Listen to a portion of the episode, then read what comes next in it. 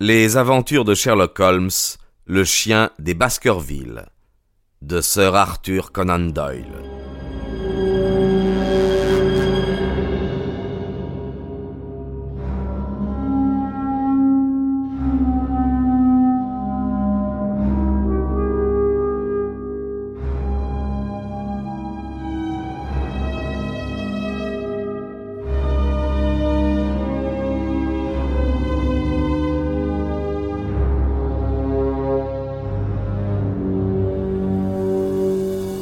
Sir Henry s'était évanoui.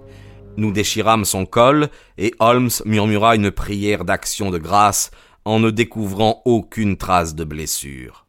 Dans quelques minutes, le baronnet serait revenu à lui. Déjà, notre jeune ami ouvrait ses yeux et essayait de se lever. L'estrade lui desserra les dents et lui fit avaler quelques gouttes de cognac. Mon Dieu balbutia-t-il en tournant vers nous des yeux que la frayeur troublait encore. Qu'était-ce Au nom du ciel, dites-moi ce que c'était. Peu importe puisqu'il est mort, dit Holmes.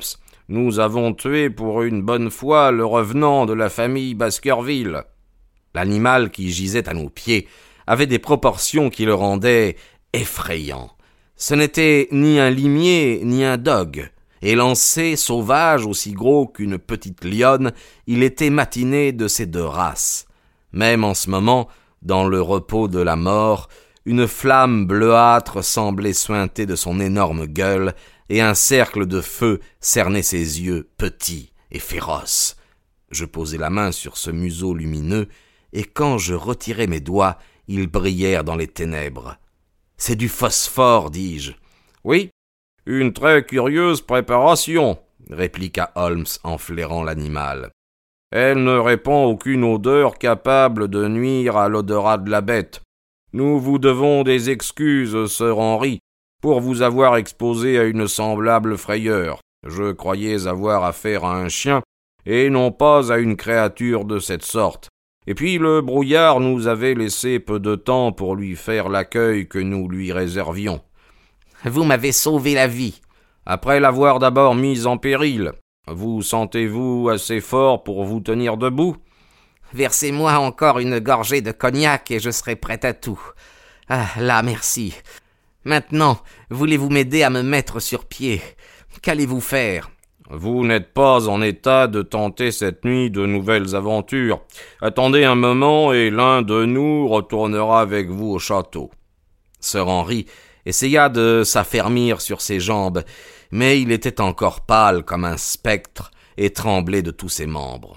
Nous le conduisîmes jusqu'à une roche sur laquelle il s'assit, tout frissonnant, la tête enfouie entre ses mains. Il faut que nous vous quittions, dit Holmes. Nous devons achever notre tâche et chaque minute a une importance capitale. Nous tenons notre crime à cette heure. Il ne nous manque plus que le criminel.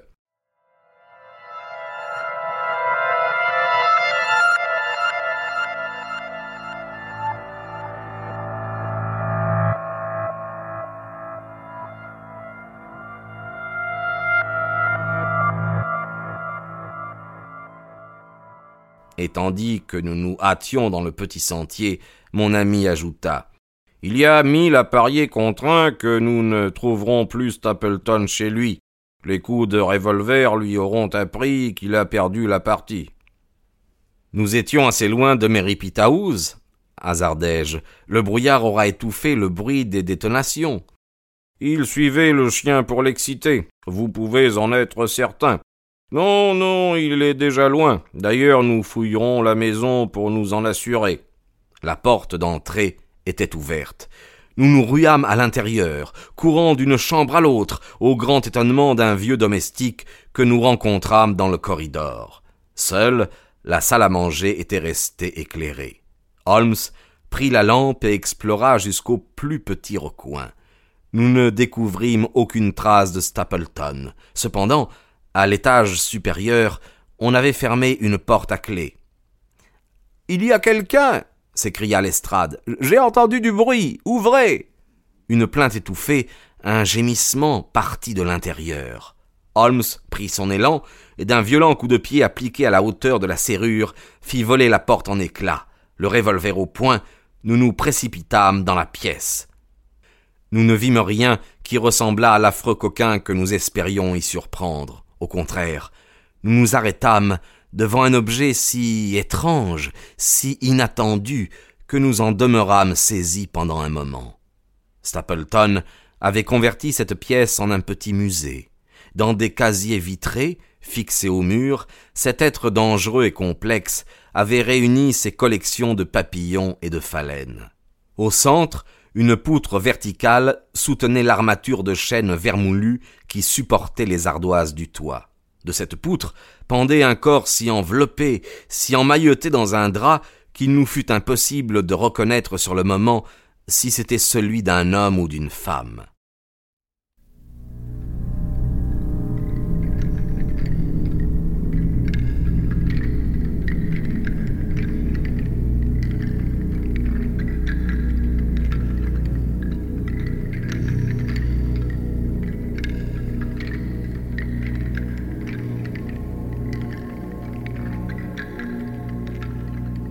Première serviette enroulée autour du cou du pendu était fortement assujettie à la poutre par un clou. Une seconde enveloppait la partie inférieure du visage, laissant à découvert deux grands yeux noirs, pleins de surprise et de honte, qui nous regardaient avec angoisse. Dans l'espace d'une seconde, nous eûmes tranché le baillon, desserré les liens, et madame Stapleton s'affaissait à nos pieds sur le parquet.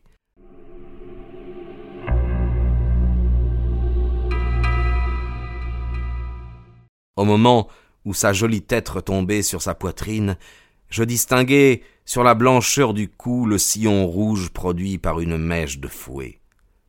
La brute cria Holmes. Vite, Lestrade, votre bouteille de cognac. Asseyons-la dans un fauteuil. Elle s'est évanouie d'épuisement. La jeune femme entr'ouvrit les yeux. Est-il sauvé? s'écria-t-elle. S'est-il échappé? Il ne peut nous échapper, madame répondit froidement Sherlock Holmes. Non, non, pas mon mari, Sir Henry. Est-il sain et sauf? Oui. Et le chien? Mort. Madame Stapleton poussa un long soupir de satisfaction. Merci, mon Dieu, merci. Oh, le misérable. Voyez dans quel état il m'a mise. Elle releva ses manches et nous montra ses bras couverts d'échymoses. Mais cela n'est rien, rien, reprit-elle, d'une voix entrecoupée de sanglots. C'est mon esprit et mon âme qui l'a torturé et souillé. J'aurais tout supporté, les mauvais traitements, la solitude, ma vie brisée, tout, si j'avais pu conserver l'espoir qu'il m'aimait encore. Aujourd'hui, mes illusions se sont envolées, et je sais que je n'ai été qu'un instrument entre ses mains. Vous n'éprouvez plus pour lui que du ressentiment, n'est-ce pas, madame? demanda Holmes. Désignez-nous sa retraite. Vous l'avez aidé dans le mal, euh, venez-nous en aide maintenant, ce sera votre expiation. Il ne peut avoir dirigé ses pas que vers un seul endroit, répondit-elle. Au cœur même de la grande fondrière, il existe, sur un îlot de terre ferme, une ancienne mine d'étain. C'était là qu'il cachait son chien. Là également, il s'était ménagé un refuge pour le cas où il aurait dû fuir précipitamment. Il y a couru certainement. Holmes prit la lampe et l'approcha de la fenêtre. Le brouillard en obscurcissait les vitres. Voyez, madame, dit-il, je défie qui que ce soit de retrouver cette nuit son chemin à travers la grande fondrière de Grimpen. Madame Stapleton battit des mains. Ses lèvres se retroussèrent dans un rictus sinistre. Il peut y pénétrer, mais il n'en ressortira jamais, s'écria-t-elle. Comment, par cette nuit épaisse, verrait-il les balises qui doivent le guider? Nous les avons plantés ensemble, lui et moi, pour marquer le seul chemin praticable. Ah, s'il m'avait été permis de les arracher aujourd'hui, vous l'auriez à votre merci. Il était évident que, pour commencer nos recherches, nous étions condamnés à attendre que le brouillard se fût dissipé. Nous confiâmes à l'estrade la garde de la maison, et nous reprîmes, Holmes et moi, le chemin du château de Baskerville en compagnie du baronnet. Impossible de taire plus longtemps à Sir Henry l'histoire des Stapleton. Il supporta courageusement le coup que lui porta au cœur la vérité sur la femme qu'il avait aimée.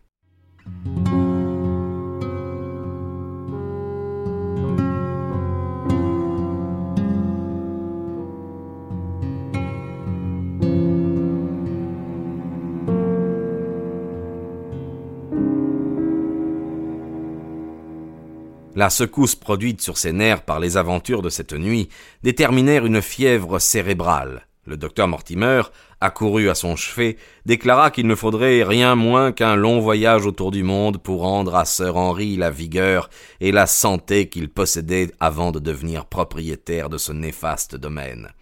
J'arrive rapidement à la conclusion de cette singulière histoire, dans laquelle je me suis efforcé de faire partager au lecteur les angoisses et les vagues soupçons qui, pendant quelques jours, avait troublé notre existence et qui venait de se terminer d'une si tragique façon. Le lendemain du drame de Merripit House, le brouillard se dissipa, et madame Stapleton nous guida vers l'endroit où son mari et elle avaient tracé un chemin à travers la fondrière. Pendant le trajet, nous pûmes mesurer à l'empressement qu'elle mettait à nous conduire sur les traces du naturaliste combien cette femme avait souffert. Elle resta sur une sorte de promontoire que la terre ferme jetait dans l'intérieur du marécage. À partir de ce point, de petites balises plantées çà et là indiquaient le sentier qui serpentait d'une touffe d'ajonc à l'autre au milieu de trous tapissés d'écume verdâtre et de flaques bourbeuses qui barraient la route aux étrangers. Des roseaux desséchés et des plantes aquatiques limoneuses exhalait des odeurs fades de choses en décomposition. Une vapeur lourde, chargée de miasmes, nous montait au visage. Au moindre faux pas, nous enfoncions jusqu'au-dessus du genou dans cette boue visqueuse frissonnante qui ondulait sous la pression de nos pieds jusqu'à plusieurs mètres de distance. Elle se collait à nos talons, et lorsque nous y tombions, on aurait dit qu'une main homicide nous tirait en bas tellement était tenace l'étreinte qui nous enserrait. Une seule fois, nous acquîmes la preuve que Stapleton nous avait devancés dans le sentier. Dans une touffe de joncs émergeant de la vase, il nous sembla distinguer quelque chose de noir.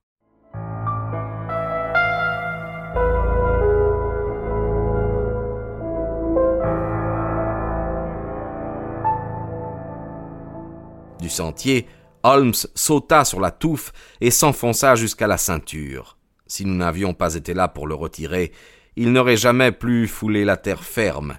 Il tenait à la main une vieille bottine. À l'intérieur, on lisait cette adresse imprimée. Meilleur Toronto. Cela vaut bien un bain de boue, dit Sherlock. C'est la bottine volée à notre ami Sir Henry. Stapleton l'aura jetée là, dans sa fuite, fis-je. Certainement, oui. Il l'avait conservée à la main après s'en être servi pour mettre le chien sur la piste. Quand il a vu que tout était perdu, il s'est enfui de Merripit ayant toujours cette bottine, et il s'en est débarrassé ici. Cela nous montre qu'il a atteint, sain et sauf, ce point de la fondrière. Ce fut tout ce que nous découvrîmes de lui. D'ailleurs, comment relever des traces de pas dans le marécage où cette surface de fange mobile? Reprenait son uniformité après le passage d'un homme? Parvenus sur un terrain plus solide, formant une espèce d'île au milieu de la fondrière, nous poursuivîmes nos recherches avec un soin minutieux. Elles furent inutiles. Si la terre ne mentait pas, jamais Stapleton n'avait dû gagner cet endroit, malgré sa lutte désespérée contre le brouillard. Quelque part dans la grande fondrière de Grimpen, cet homme au cœur froid et cruel était enseveli, aspiré par la boue visqueuse. Dans cette île, surgie du milieu de la vase, nous trouvâmes de nombreuses traces de ses visites, ainsi que du séjour de son féroce allié. Une vieille roue et une brouette à demi remplie de décombres marquaient l'emplacement d'une mine abandonnée.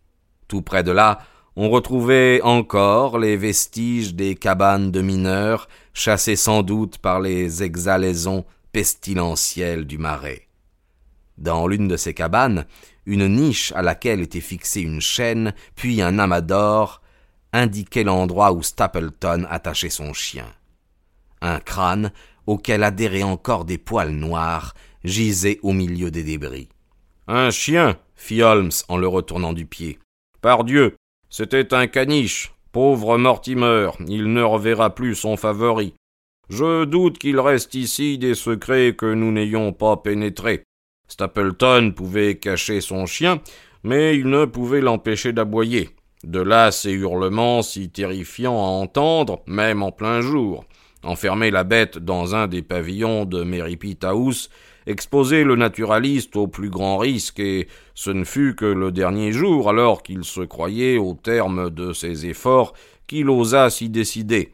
La pâte contenue dans cette boîte d'étain est sans doute la composition phosphorescente dont il enduisait son chien.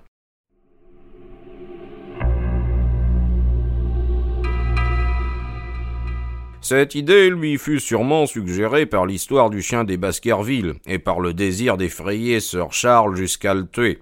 Est-il étonnant que ce pauvre diable de Selden ait couru et crié, ainsi que Sir Henry et nous-mêmes, lorsqu'il vit bondir à sa poursuite dans les ténèbres de la lande une créature aussi étrange?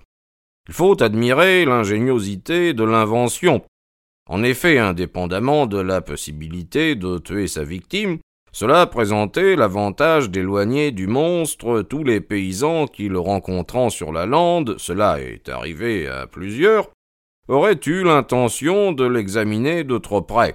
Je l'ai dit à Londres, Watson, et je le répète ici à cette heure, nous n'avons jamais donné la chasse à un homme plus dangereux que celui qui gît là-bas.